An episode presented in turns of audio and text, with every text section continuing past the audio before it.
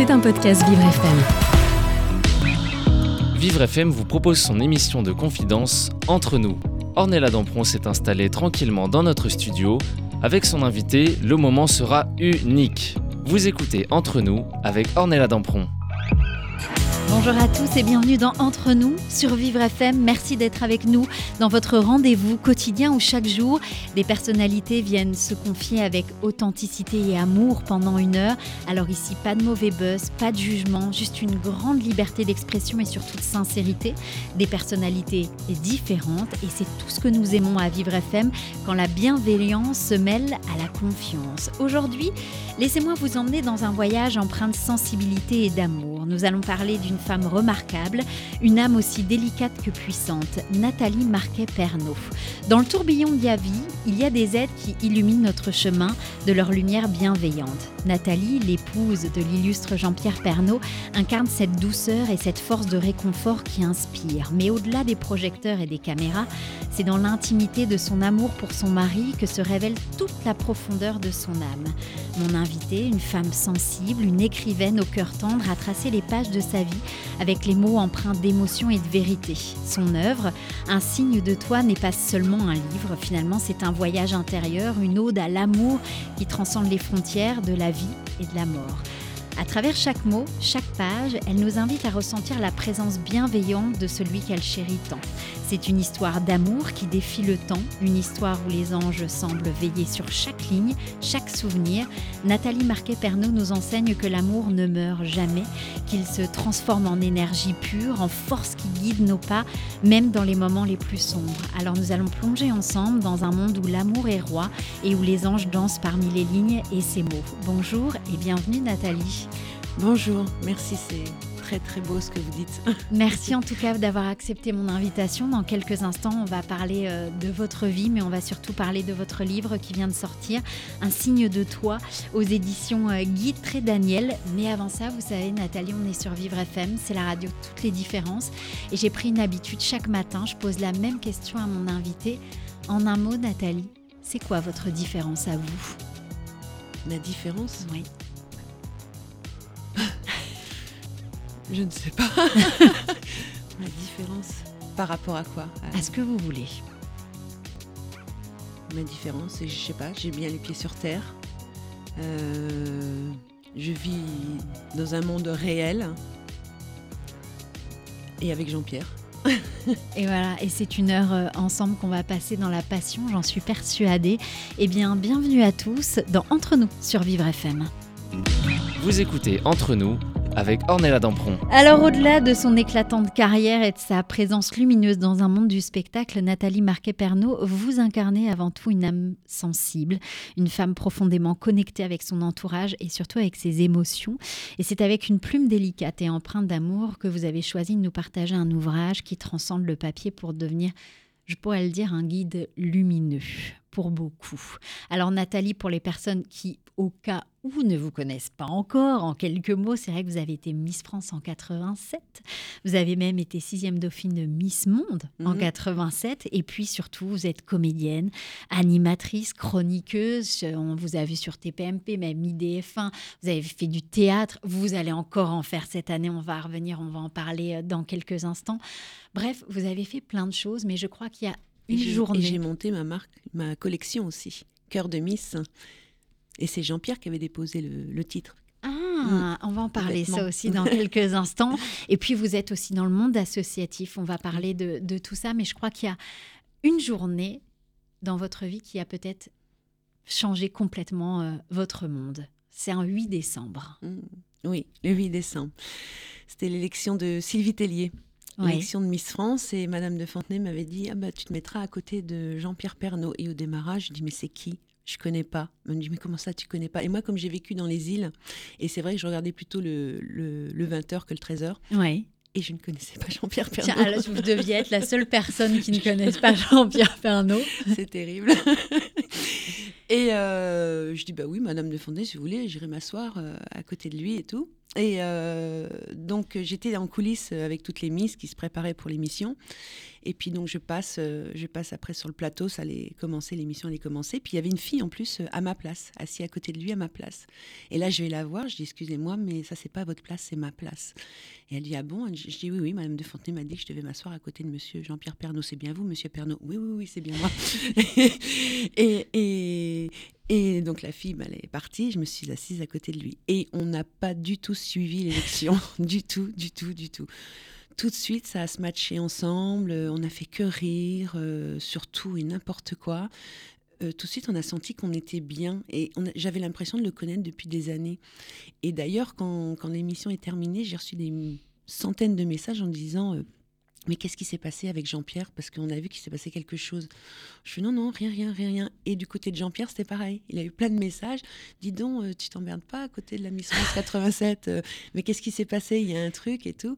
Et ben oui, il y a eu euh, Cupidon qui est venu. et On peut le dire, un vrai coup de foudre. Oui, oui, oui, oui c'était vraiment même plus qu'un coup de foudre, quoi. C'était de l'évidence, c'était mon âme sœur, c'était mon double.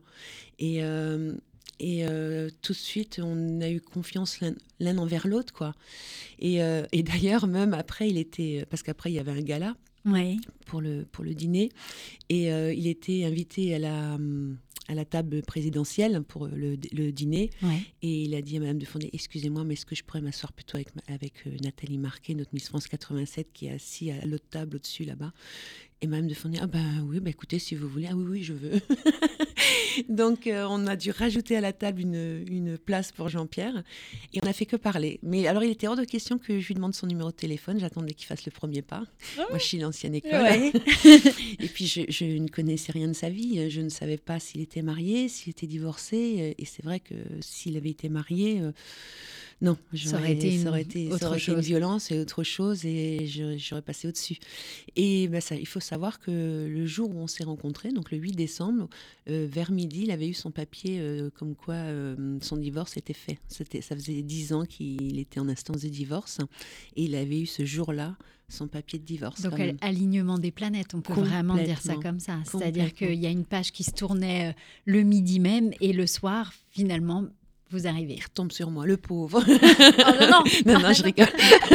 vous avez tout de suite su que c'était vraiment l'homme de votre vie. Eh oui, oui, d'ailleurs, moi, je lui ai dit direct. Hein. Enfin, alors, donc, j'attendais qu'il me demande mon numéro de téléphone et il me l'a demandé avant qu'on se quitte. On est partis chacun de son côté, lui à l'hôtel et moi, comme c'était en Alsace, j'avais la chance, j'ai été dormir chez, chez ma sœur. Et puis, euh, et puis le lendemain, Jean-Pierre m'envoie des messages, quand est-ce qu'on se revoit et tout. Et je dis, bah, écoute, quand tu veux, dis-moi. Il me fait, bah, je voudrais t'inviter euh, à la Tour Eiffel. C'est pour ça qu'il aimait tant la Tour Eiffel. Euh, j'ai dit, bah, écoute, oui, ben, viens me chercher. Donc, il vient me chercher déjà avec un magnifique bouquet de roses, avec un beau petit mot dessus, cœur de Miss. Et c'est ça qui est marrant parce que la collection, c'était cœur, euh, cœur, Non, lui, il m'a écrit pour un cœur de Miss. Et la collection s'appelle Cœur de Miss. Et, et, euh, et, des macarons d'Amiens. Toujours fidèle à Amiens. Donc, j'ai trouvé ça très, très touchant.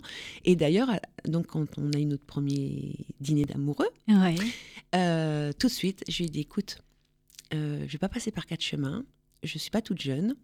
j'ai 36 ans je sais que tu es l'homme de ma vie, je veux avoir des enfants, donc si tu ne veux pas avoir des enfants, il faut qu'on arrête là. Ah, on peut pas être plus, on ne peut pas être plus franche que ça. Mais au moins, c'est clair, net et précis. C'est clair parce que bah, lui, il avait 51 ans. Donc c'est clair que je me posais des questions. Je me dis, moi, j'ai un coup de foudre et tout, mais s'il veut pas avoir des enfants, moi, c'était mon rêve d'avoir des enfants. Donc euh, je ne peux pas continuer avec lui s'il n'en veut pas. Et je pourrais, j'aurais pu comprendre qu'il me dise, non, non, j'ai déjà deux enfants, j'ai une vie avant, je ne veux pas, je n'en veux pas.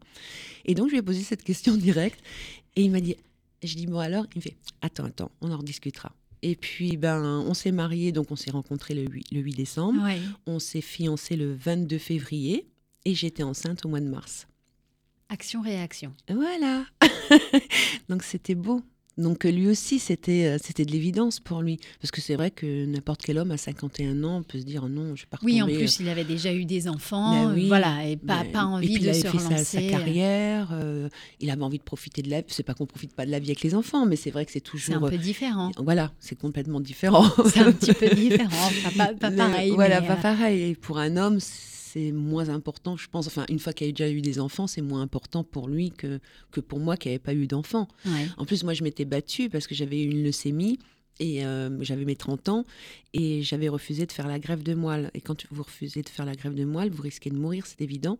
Mais si on me faisait la greffe, on m'a dit que j'étais 100% stérile.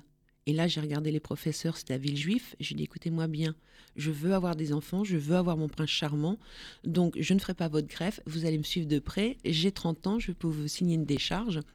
Comme quoi, je prends toutes mes responsabilités sur ma santé.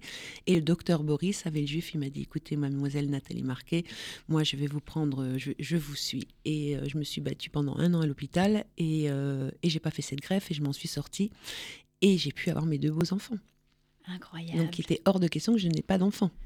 ah oui, oui bah là, bah là, je pense qu'il l'a vite compris aussi, hein, pour le oui, d'ailleurs, je lui avais raconté euh, l'histoire. Euh, déjà, je lui avais parlé aussi direct de mon cancer aussi. Mm. Et ça, bah, la preuve, ça ne l'a pas effrayé. Non, au contraire, ah, je ne le suis pas après, quand on a discuté. Au contraire, ça l'a émerveillé que je, lui en parle directement, sans tabou. Euh, il a vu que j'étais quelqu'un de très franche, euh, que j'avais peur de rien, parce que c'est vrai qu'à l'époque, euh, parler du cancer, bah, c'est plutôt tabou. Bien sûr. Et moi, au contraire, c'était toujours quelque chose que je ne veux pas que ce soit tabou. J'avais écrit aussi un livre à l'époque, Le cancer en face, et mon éditeur, il me disait, mais non, on va pas mettre le mot cancer. Je dis, bah si, c'est tout le but de mon livre. Il me dit, oui, mais vous n'allez pas en vendre beaucoup. Je dis, bah je m'en fous, je veux que le cancer ne soit pas tabou. Donc le cancer en face. C'était là, c'était c'était mm. votre vie, c'était comme ça. Et puis euh, je là comme ça, ça fait pas très longtemps qu'on est ensemble, mais on sent qu'il y a une détermination. C'est je suis comme ça, on accepte, on n'accepte pas, ça passe ou ça passe pas. Mais et puis finalement, c'est passé, tout est passé et vous avez eu une une vie, euh, on peut le dire, harmonieuse, remplie d'amour. Ah oui, complètement, merveilleuse.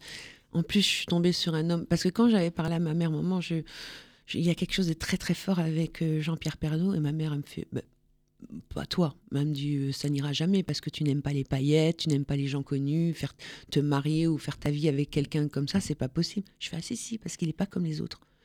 Il est, il est hmm. différent, il est, il est monsieur tout le monde. Il est euh, généreux, marrant, euh, attentif, tout ce qu'une femme rêve, quoi. C'est important. Déjà le premier jour, un bouquet de fleurs et des macarons, c'est mignon, je trouve.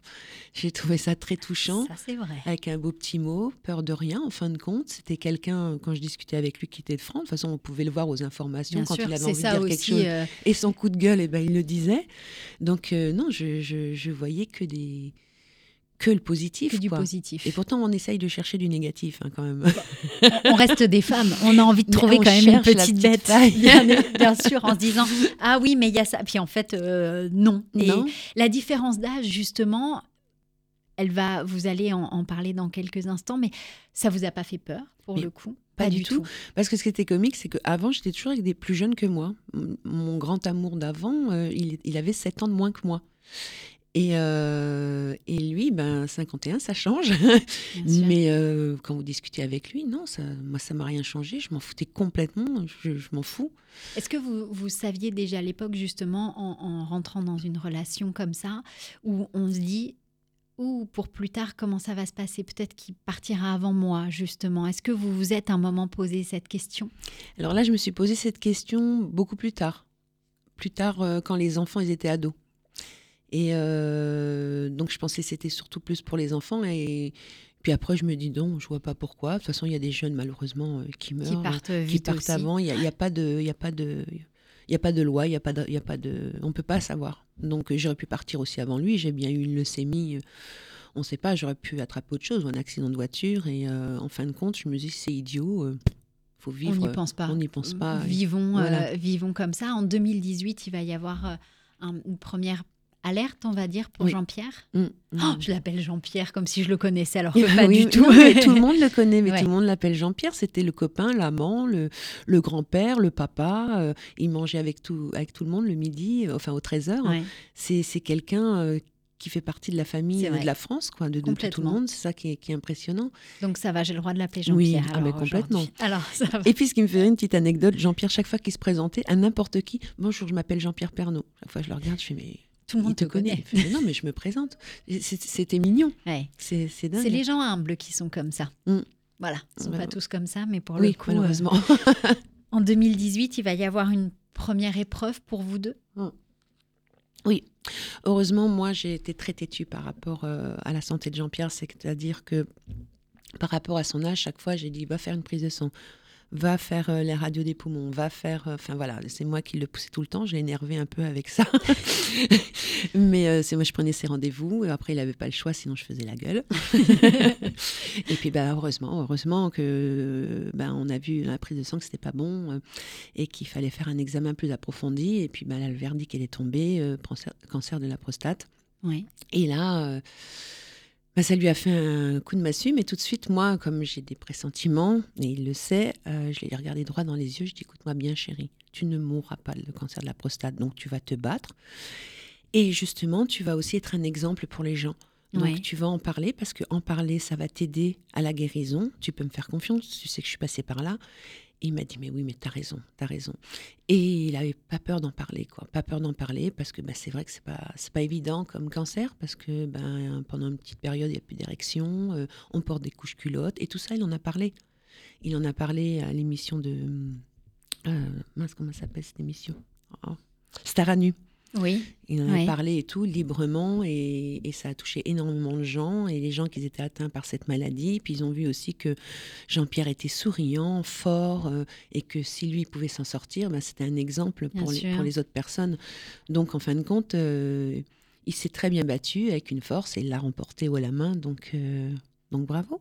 Bravo, bravo. Ah, oui, puis bravo à, vous, à votre couple aussi pour ce, truc de se, soutenir mutuellement. Et puis, comme vous disiez, c'est lui dire, ben, moi j'ai eu une leucémie, je m'en suis sortie. Donc on, y va, on, y va ensemble. Vous étiez en train de parler d'un truc, c'est de vos pressentiments.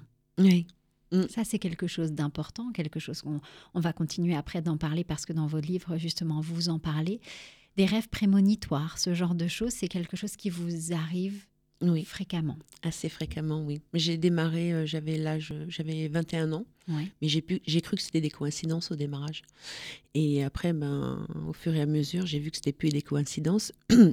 Donc euh, après, pour prouver à Jean-Pierre aussi, parce que Jean-Pierre c'était quelqu'un de très terre à terre. Donc euh, on avait un petit tableau à la cuisine et euh, je sais quand c'est un cauchemar normal ou quand c'est un cauchemar qui, qui, va, qui va se passer. Donc je me lève le matin et j'écris sur ce petit tableau, je fais voilà Jean-Pierre il va arriver ça, ça et ça. Et chaque fois ça arrivait. Et il me dit, mais c'est dingue, c'est dingue. Je fais, mais oui, mais je te dis que. Depuis le début, je le dis. Je te le dis, je te le dis, ouais, mais c'est dingue, c'est dingue, jusqu'à la mort de, de, de, son frère aussi, la date exacte. Donc là aussi, il a eu. Il m'avait engueulé au démarrage parce que je dis, écoute, Jean-Pierre, bon, il avait le cancer du, du foie, son frère, mhm. mais il n'était pas à l'article de la mort à ce moment-là. Et euh, je dis, écoute, Jean-Pierre, euh, j'ai vu ton frère avec le chiffre 3, et pour moi, le 3 novembre, il ne sera plus là. Et il me dit, mais non, mais qu'est-ce que tu me racontes? Et je dis, mais écoute, je préfère te le dire. Comme ça, je, parce que de là-haut, c'est des informations qu'on me donne et c'est pour aider. Donc j'ai dit, euh, je sais que tu as beaucoup de travail, mais euh, pense aller voir ton frère. Et donc le 2 novembre, il a dit, oui, oui je vais y aller. Donc euh, il quitte le 13h, il va à Amiens. Il va voir son frère à, l'hôpital. Et puis, il le quitte vers 23h, un truc comme ça, le soir.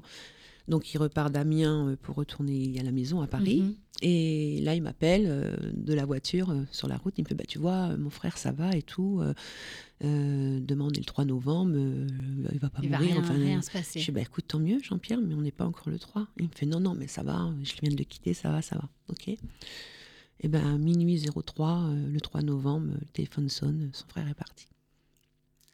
Euh, des, rêves prémonitoires comme ça, vous allez en avoir euh, plusieurs, dont un euh, dans un accident de voiture. Vous allez voir un accident de voiture, mais on va continuer d'en parler bien évidemment avec vous. Nathalie Marquet-Pernot est avec nous ce matin et dans quelques instants, on va parler de votre livre, Un signe de toi, qui est sorti il y a quelques, quelques jours aux éditions Guy Trédaniel. Alors restez avec nous sur Vivre FM, la radio de toutes les différences.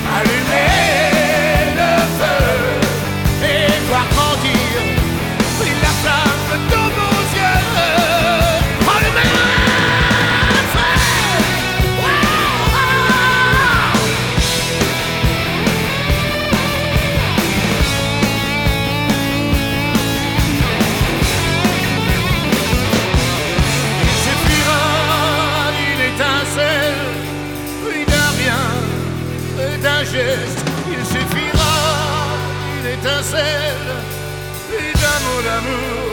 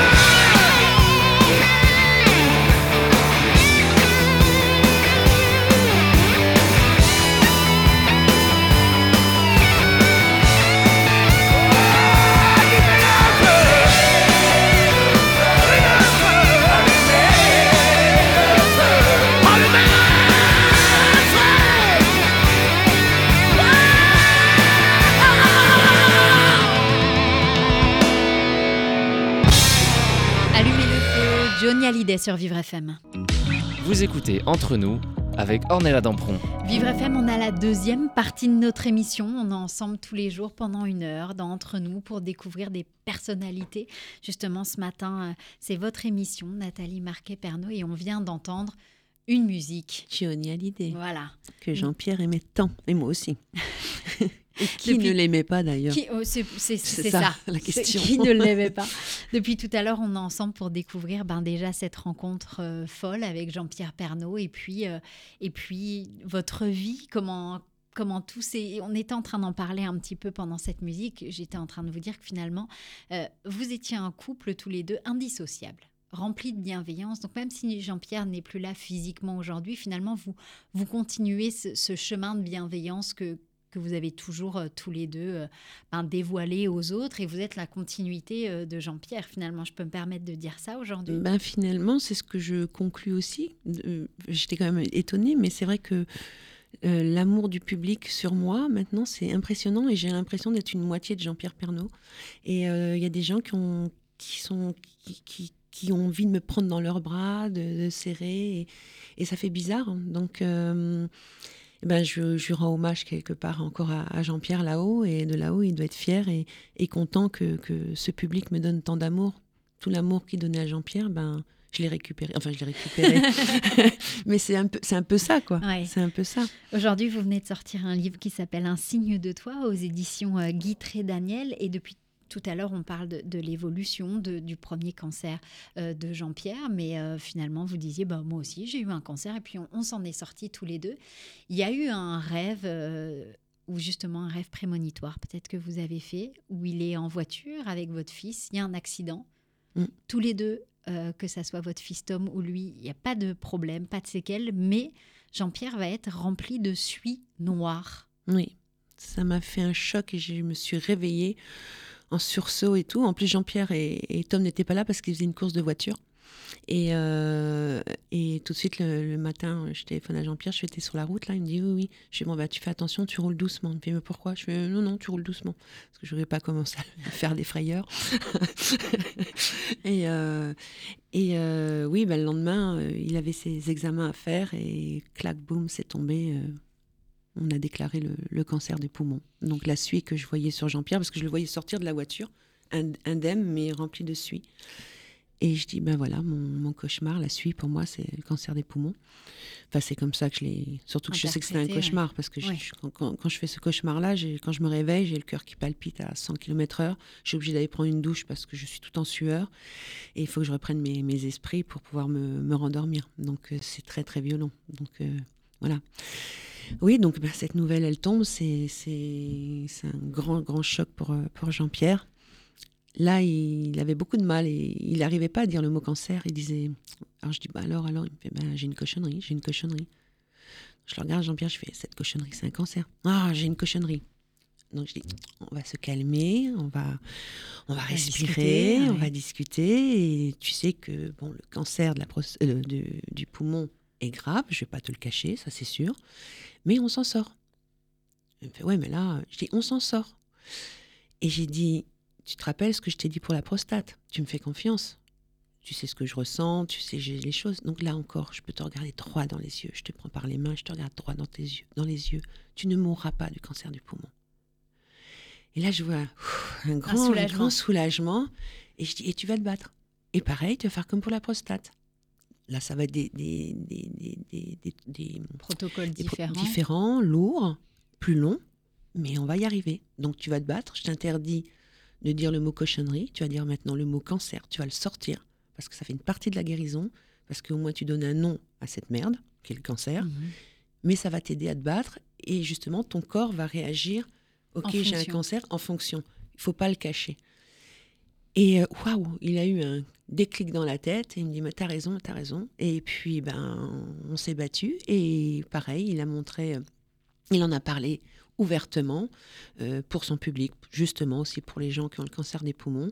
Et donc, avec le grand sourire, la forme, euh, et on y allait, quoi. Et c'était parti. Et c'était parti. Et, effectivement, euh, vous aviez une fois de plus raison. Oui, parce que en janvier 2022, on rentre de vacances, on fait un PESCAN, plus de traces de cancer de poumon. Il était guéri du cancer des poumons, mais il est rentré automatiquement après pour autre chose, à l'hôpital. Qu'est-ce qui s'est passé? Eh ben, donc moi, je, j'ose le dire, mais c'est pas grave. Hein. Moi, je, pense que c'est dû à la troisième dose de vaccin. Euh, je rappelle que moi, j'ai fait mes trois vaccins, mes enfants ont fait leurs trois vaccins, que ça sauve énormément de gens. Mais on n'a pas assez de recul euh, par rapport. Euh, il devait faire de la radiothérapie en même temps. Et je me suis, je me suis documentée aussi. Jean-Pierre, il avait un traitement de coagulation. Et radiothérapie, traitement de coagulation, plus la troisième dose, pas terrible. Donc, moi, je suppose. J'ai pas, voilà. Mais je précise que ça a sauvé plein de gens. Les Bogdanov ne sont pas fait vacciner, ils sont décédés. Vous voyez hmm, hmm. Donc, c'est chaque cas est différent. Est différent, bien sûr. Voilà. Donc, euh, il est parti à mon insu avec mon père, euh, sans rien me dire, faire la troisième dose avant qu'on parte en vacances. Et, parce que je voulais pas qu'il la fasse. J'ai dit surtout, tu la fais pas. Non, non, non, non, non, non. J'ai dit, tu la fais pas. Non, non, tu parles. Il été avec mon père et il a fait sa troisième dose. Donc il est rentré tout fier. Voilà, j'ai fait ma troisième dose. Je fais, non, mais Jean-Pierre, t'exagères. T'es en train de faire de la radiothérapie. J'ai dit, je t'invite pas la faire. Oui, mais moi, je vais partir en vacances. Mais on aurait trouvé un autre moyen, chérie. Tu sais qu'il y a des choses à faire. On aurait fait autrement. Et, euh, et euh, bon, voilà, il a fait sa troisième dose. Et puis, ben, huit jours après, euh, c'était à nous, au Nouvel An, le 31, au soir. Euh, vers 20h30, euh, il se sentait déjà pas bien à table. Et, enfin, je sais pas ce que j'ai, j'ai la tête qui tourne, je vois trouble, j'ai très mal à la tête, je suis pas bien, je suis pas bien. Et il me dit excusez-moi, parce qu'on était avec plein d'amis, les enfants et tout à table. il me dit excusez-moi, mais il faut que j'aille me coucher, je me sens pas bien du tout avant de fêter le nouvel an. Je dis bah écoute moi Jean-Pierre, je t'accompagne, je te laisse pas tout seul. Donc je l'accompagne. On savait pas vraiment ce qu'il avait à ce moment-là, mais il était pas bien du tout. Donc j'étais quand même très inquiète là. Et le lendemain, on devait reprendre l'avion. Et puis, ça allait un peu mieux, mais. C'était pas la grande forme. C'était pas la grande forme. Donc, déjà, ça m'a quand même rassurée pour prendre l'avion et tout, parce que je me suis dit, prendre l'avion, euh, on était loin, c'était pas, c'était 8 heures de vol quand même. Mhm.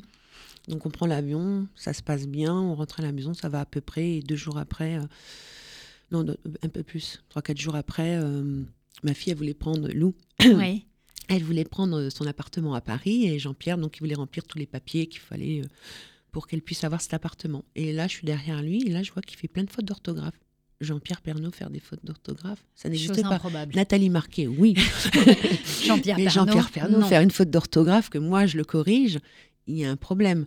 Et je vois qu'en tapant les touches, il prenait du temps. Enfin, il était, il était au ralenti. Et je dis, écoute, ça va, Jean-Pierre? Il dit, ouais, ouais. Je dis, non, non je trouve que ça va pas. Il me fait si, si. Je fais non, non, je vais appeler l'ambulance. Il dit non, non, non, non, ne les embête pas pour rien. Je fais non, non, je ne vais pas les embêter pour rien. Il avait toujours l'impression qu'on embêtait les, ambulanciers pour, rien. C'était touchant. J'ai dit non, je les appelle. Et donc, euh, ils sont venus le chercher et il a fait un IRM et il avait fait déjà deux mini AVC.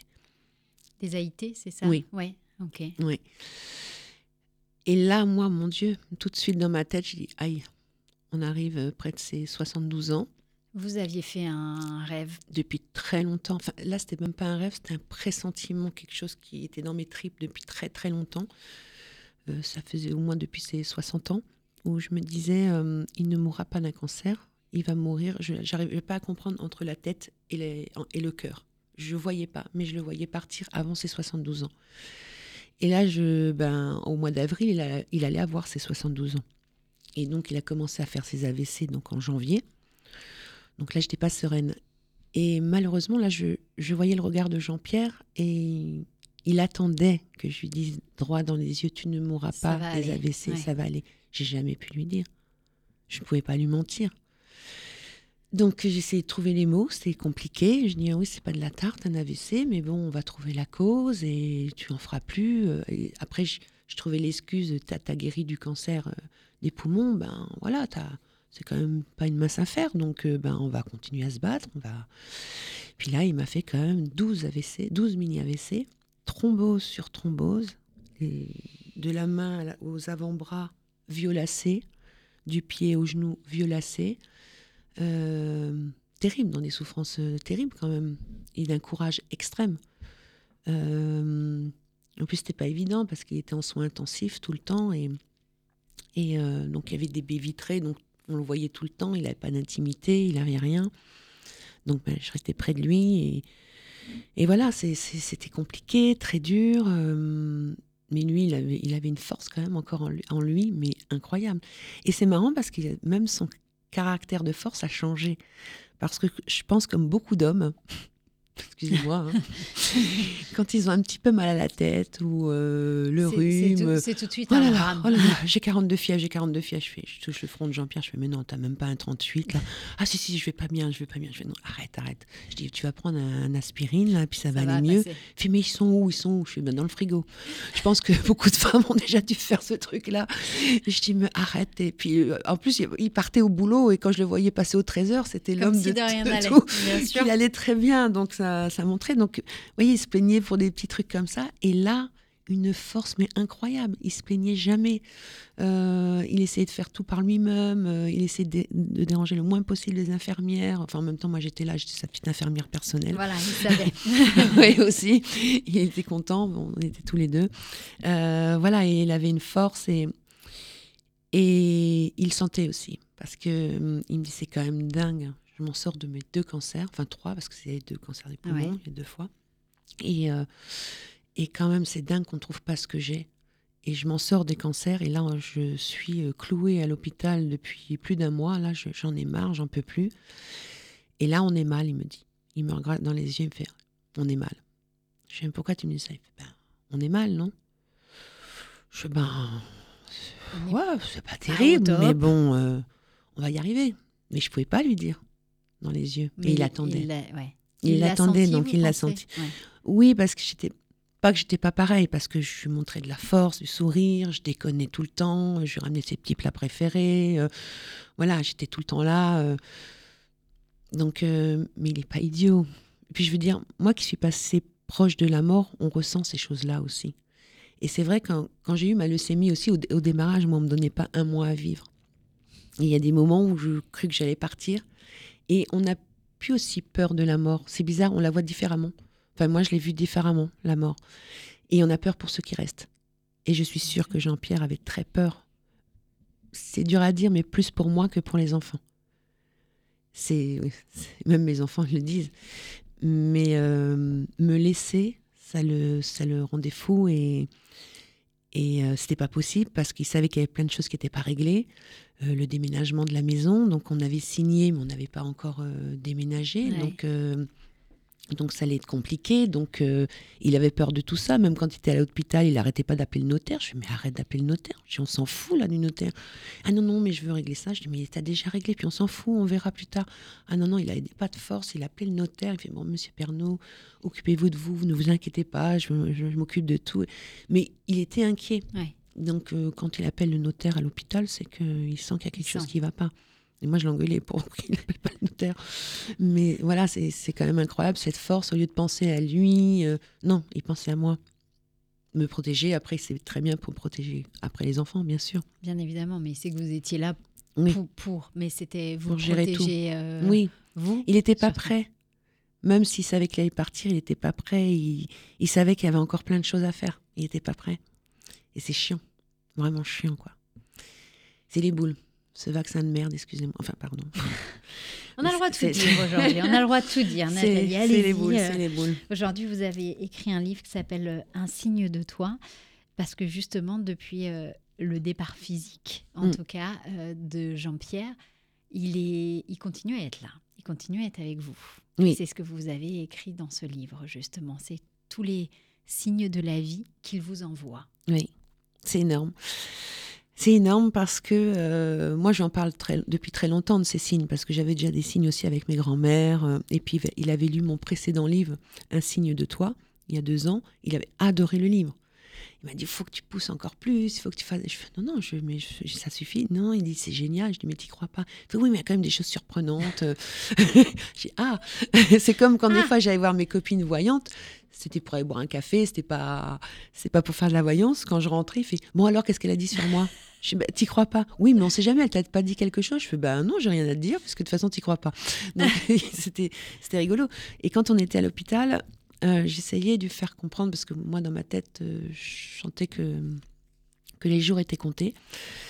Et je lui disais, mais euh, si t'arrive quelque chose, comme moi, hein, d'ailleurs, Jean-Pierre, hein, quand je pars de l'hôpital, je peux avoir un accident de voiture, il peut m'arriver n'importe quoi, parce que je voulais pas trop l'effrayer, bien sûr. Et je lui dis, mais si t'arrive quelque chose, il faudrait que tu me fasses des signes. Il me dit, comment ça, des signes? Bah, Je dis, bah oui, si tu parles là-haut, ton âme, tu sais bien. Il me dit, oh là là, mais comment tu veux que je fasse? Je dis, mais t'inquiète pas, on va t'aider là-haut, et tu ça viendra tout seul. Je dis, par contre, tu vois, par exemple, moi, si je venais de partir avant toi, eh ben, je viendrais chatouiller tes doigts de pied. Et il me fait, ah non, non, pas les doigts de pied, je suis trop chatouilleux. Je fais, ben justement, Jean-Pierre. Voilà, j'essayais de prendre à la rigolade pour le détendre et pour. euh, et ça marchait bien. Et d'ailleurs, euh, donc, euh, ben oui, Jean-Pierre est resté généreux comme il l'était. Donc, déjà, tout de suite, quand son, quand son cœur s'est arrêté, je lui ai dit à l'oreille, tu vas dire, et merde, elle avait encore raison. Parce que son âme est au-dessus et il me voit. Et je sais que quelqu'un un jour pourra me répéter cette phrase que j'ai dit à Jean-Pierre que personne ne la savait, pu entendre. n'a pu entendre. Et une des voyantes qui était improbable au salon de. C'était à Lille, pour la signature de l'autre livre. Il y a un jeune homme qui vient vers moi, il me dit Mais Vous avez pas vu, il y a une voyante là-bas derrière. Je suis une voyante. C'était pas un salon du livre pour les voyantes. Elle me fait Oui, oui, elle est derrière et elle voudrait vous voir. Elle a un message à vous donner. Là, j'ai j'ai dit au public, je dis Excusez-moi, J'arrive. J'arrive dans un quart d'heure, je suis obligée de partir. Je, je- donc j'ai été dans l'allée derrière, je la vois. Elle tient, elle, tient, elle tient ses poumons comme ça et elle me dit Oh là là, la peine que vous avez. Donc là, je me dis Bon, faut pas être voyante pour le savoir. Ça, c'est pas une preuve. Moi, tout de suite, un claque, boum, la pauvre. Oui, oui. Je lui dis oui, mais bon, vous avez un message Vous avez un message Elle me dit oui, j'en ai deux. Ah. Alors le premier, ce qui était marrant, c'est que j'avais oublié de vous dire que j'avais un, fait- un rêve. J'avais fait un rêve avant où j'étais avec Jean-Pierre dans la voiture hein, et il est en train de rouler en voiture. Et, et là, euh, moi, je suis à côté de lui, on est sur l'autoroute. Et je me dis, euh, je fais merde, mais Jean-Pierre, il est mort, il est parti. Comment je vais lui dire? Il ne sait pas qu'il est mort. Il est en train de rouler en voiture. Je fais, mais si je lui dis, on va avoir un accident de voiture, comment je vais faire pour les enfants? Je vais être mimimati, enfin, il va disparaître. Voyez, je voyais le. le- Ouais. J'ai dit, mon Dieu, mais comment, comment il va comment, comment je peux lui dire qu'il est mort, qu'il est plus là? Et je me suis réveillée d'un coup. Et euh, j'étais chez des amis, je dormais chez des amis, donc je, me, je descends les escaliers, je, je vais les voir, je fais écouter, je vais avoir un message de Jean-Pierre aujourd'hui, parce que j'ai fait un rêve bizarre et je ne comprends pas ce que ça veut dire, mais je vais avoir ma réponse aujourd'hui. Et donc je vais à ce salon du livre et je vois cette voyante. Et je dis, c'est quand même bizarre. Il y a, il y a- il y a un truc. Et je dis à, à mes- à mon couple d'amis, je dis, vous avez vu, il y a une voyante. Je- ce que je vous ai dit, je vais avoir une réponse aujourd'hui. Et donc je vais la voir. Donc la première chose, elle me dit, enfin, il a compris qu'il était mort. Et j'avais rêvé. Vous voyez, c'est tout ce que je faire. Ouais. Je suis OK. Et la deuxième, elle me dit, la petite phrase que vous lui avez dite. Je dis, c'est-à-dire Et merde, tu, elle a encore raison. Et il regrette de ne, pas, de ne pas vous avoir assez cru sur Terre. C'est énorme. Elle peut pas me l'inventer, je l'ai jamais vu, je l'avais jamais raconté, je n'en ai parlé à personne, ni à mes enfants, à personne. Donc il m'a bien entendu et, et je suis contente qu'il ait entendu ma petite phrase parce que ben, c'était une petite phrase au lieu de dire je t'aime, ça j'ai eu le temps de lui dire avant. D'habitude, quand le cœur s'arrête, on peut dire je t'aime, mais là, je lui dis, tu vas dire, eh merde, elle avait encore raison. Voilà, c'était pour l'aider, pour que qu'il sache qu'il va être bien, qu'il va être reçu et que tout va bien se passer. Et vous en parlez dans votre livre Un signe de toi, son âme guide mes pas. C'est aux éditions euh, Guy et Daniel. Ça vient de sortir il y a quelques jours. On va rester ensemble, Nathalie euh, Marquet-Pernot. On est ensemble aujourd'hui, on va continuer euh, de se donner le sourire parce que ça fait du bien. On reste ensemble, on se retrouve dans quelques instants sur Vivre FM, la radio de toutes les différences.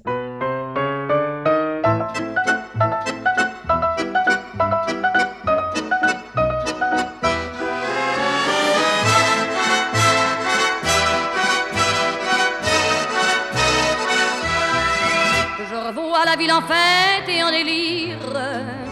sous le soleil et sous la joie. Et j'entends dans la musique les cris, les rires qui éclatent et rebondissent autour de moi. Et perdu parmi ces gens qui me bousculent, étourdi, désemparé, je reste là.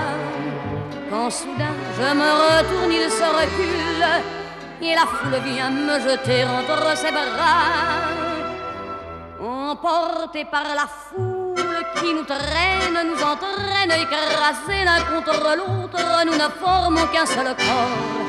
Et le flot sans effort nous pousse enchaîner l'un et l'autre, et nous laisse tous deux épanouis, enivrés et heureux. Entraînés par la foule qui s'élance et qui danse une folle farandole, nos deux mains restent soudées et parfois soulevés, nos deux corps enlacés s'envolent et retombent tous deux épanouis, enivrés et heureux.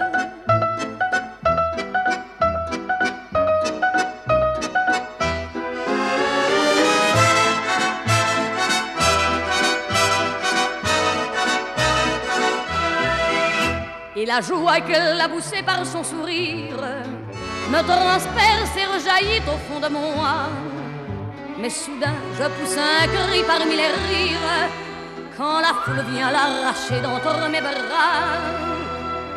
Emporté par la foule qui nous traîne, nous entraîne, nous éloigne l'un de l'autre, je lutte et je me débat.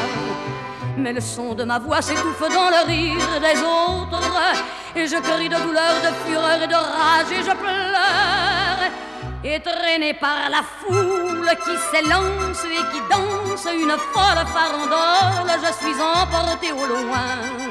Et je crispe mes poings maudissant la foule qui me vole, l'homme qu'elle m'avait donné que je n'ai jamais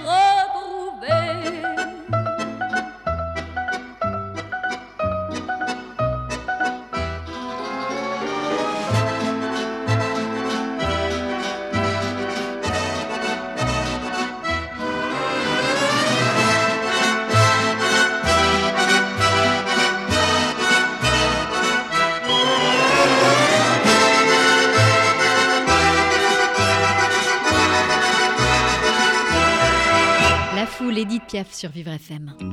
Vous écoutez Entre nous avec Ornella Dampron.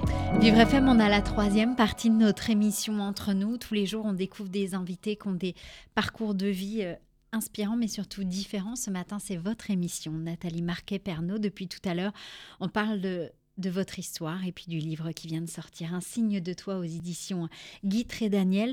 Depuis tout à l'heure, on parle de, de cette folle histoire d'amour passionnante, enivrante, qui nous enivre, et ça nous enivre quand on, lit votre livre, justement. Ça se lit vite, ça se lit bien, et en même temps, est-ce que vous avez cette impression, ou est-ce que vous savez à quel point vous pouvez justement donner de l'espoir à certains?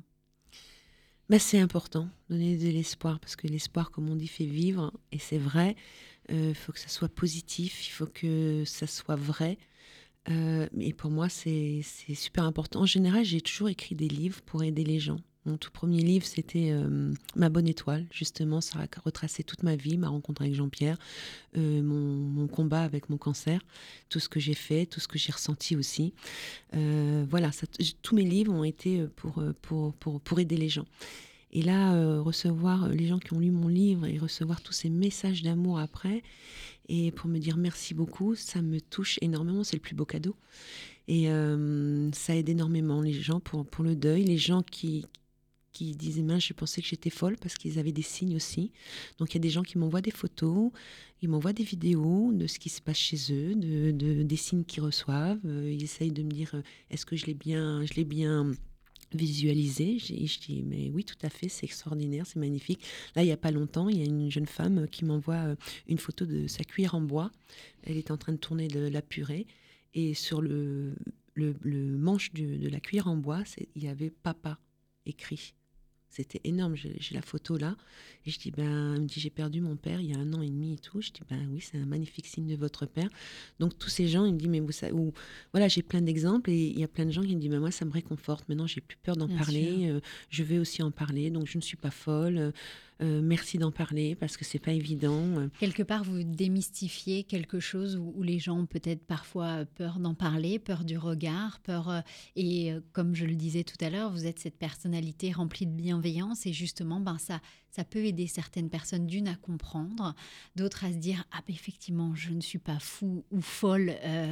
effectivement, il se passe des choses. Et puis aussi, c'est ce principe même de se dire et c'est OK en fait. Et tout va bien et la vie est belle. Et euh, parlons-en, on peut en parler ouvertement.